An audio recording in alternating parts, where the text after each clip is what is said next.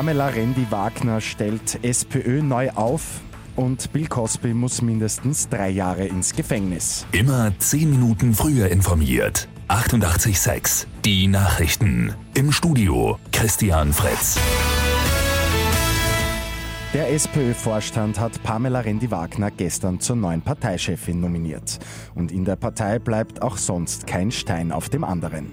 Andreas Schieder ist als Clubchef zurückgetreten, Rendi-Wagner will den Club alleine führen.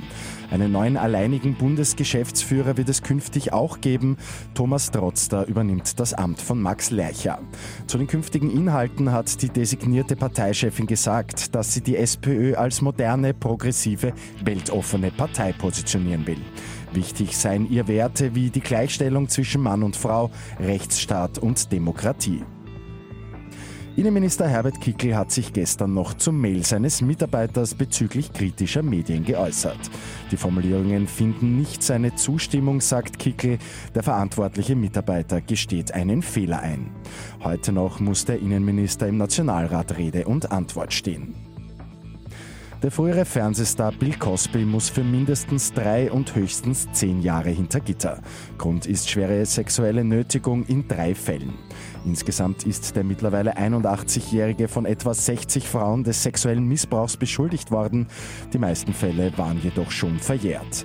Nach der Verurteilung hat Cosby sofort seine Haft angetreten.